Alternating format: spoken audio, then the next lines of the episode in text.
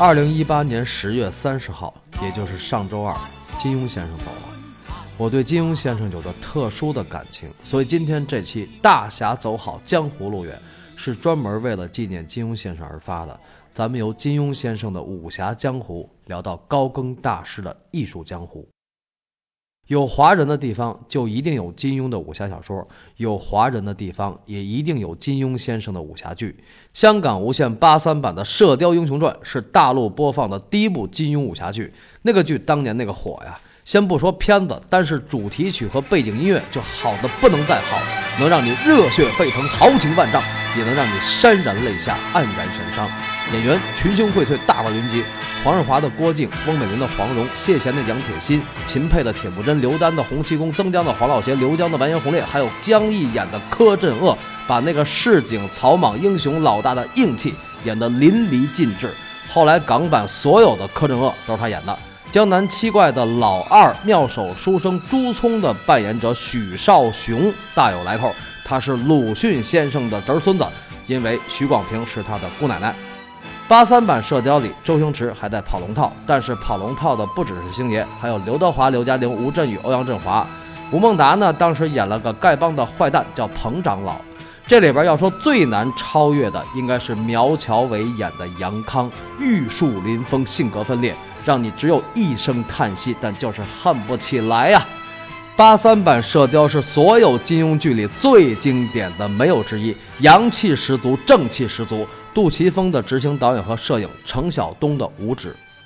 台湾也拍金庸剧，最经典的应该是九一台式版的《雪山飞狐》，那是第一个在大陆取景的金庸武侠剧。长白山的外景、室内和庭院戏都是在长春电影制片厂拍的。有的朋友一定还记得《雪中情》和《追梦人》吧？台湾还有一部经典金庸剧，就是九四台式版的《倚天屠龙记》，摄影、美术、服装、音乐都不错，武戏拍的潇洒飘逸。叶童的赵敏很出彩，孙兴的杨逍帅啊，潘怡君的纪晓芙，陈孝萱的小昭都是美人啊。还有周芷若，金庸先生说周海媚演的特别好，还有李立群演的那个朱元璋那个坏，大家都挺好，唯独男一号马景涛演的张无忌。一直不喜欢马景涛，动不动就大嚷大叫、大吵大闹。从梅花三弄他就那样。这部剧的主题歌可是曲曲经典，爱江山更爱美人，刀剑如梦随遇而安，辛晓琪的两两相望。大陆的金庸剧呢，零三版的《天龙八部》是最好的，胡军的乔峰，林志颖的段誉，周晓文导演，赵季平先生的原声音乐。这几年拍的呢，就是吧。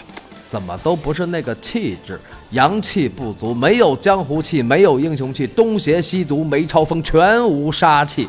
演员长得是越来越软，到现在还嫩了，越看越像 cosplay。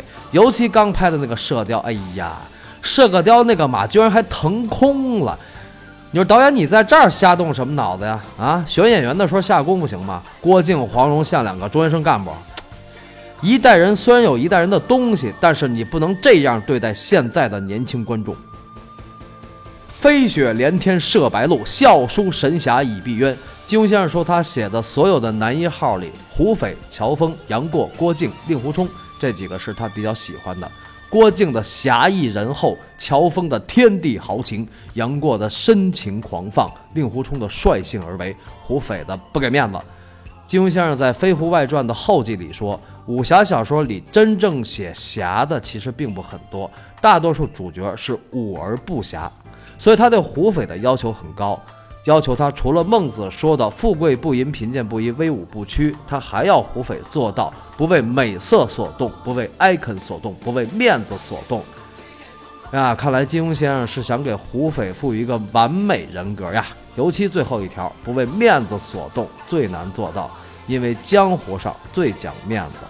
但是胡斐为了给钟阿四一家报仇，就是谁的面子也不给。钟阿四就是一个普通的菜农，胡斐跟他素不相识，一路追杀奉天南，只是为了心中正义，天地正气。我最朴素的善恶观和家国情怀，有很多是来自于金庸先生。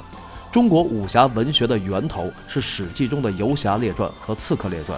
中国近代武侠小说始于二十世纪二十年代的《江湖奇侠传》，作者向凯然。这个名字大家可能很陌生，但是平江不消声，肯定有人听说过吧？那是他的笔名。向凯然文武双全，武术著作也出了好几本。当时所谓南向北赵，北派五大家。然后建国以后的金谷黄梁温。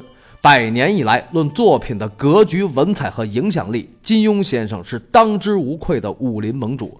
我不是研究金庸文学的，我只是觉得武侠是中国人宝贵的精神遗产，尤其对于男孩子来讲，那是格局、气度和气概。